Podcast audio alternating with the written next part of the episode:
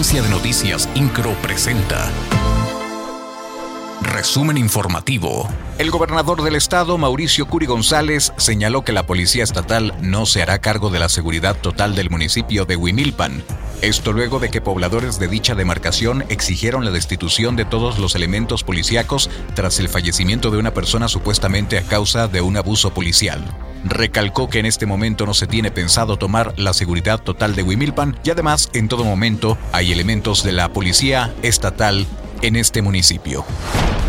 El director del Instituto Cretano del Transporte, Gerardo Cuanalo Santos, reconoció que los concesionarios del transporte público siguen sin cumplir con los objetivos de mejorar las frecuencias.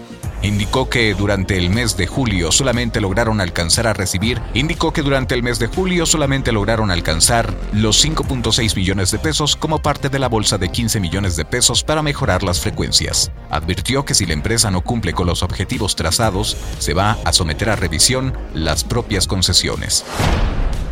Una niña de 10 meses que estaba hospitalizada murió este martes en Querétaro, tenía diagnóstico positivo de COVID-19, informó la Secretaría de Salud del Estado. En la entidad se acumulan ya 6.747 defunciones a causa de la pandemia. De esas muertes, 18 corresponden a menores de entre los 0 y los 14 años de edad.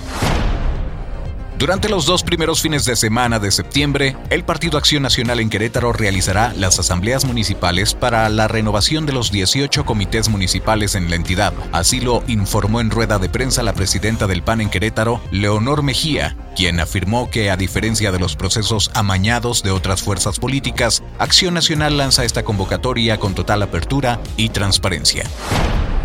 Con descuentos de hasta el 40%, los días 19, 20 y 21 de agosto se realizará la Feria de Regreso a Clases 2022 en las instalaciones de la Cámara Nacional de Comercio Querétaro, Canaco. Fabián Camacho Redondo, presidente de dicho organismo, informó que estiman una derrama económica de 3 millones de pesos. En este evento participarán 45 proveedores con la venta de útiles escolares, uniformes, calzado, equipo de cómputo y demás artículos que se requieren para las actividades escolares. Es la la primera vez que se lleva a cabo esta feria después de que en la pandemia por COVID-19 fuera suspendida.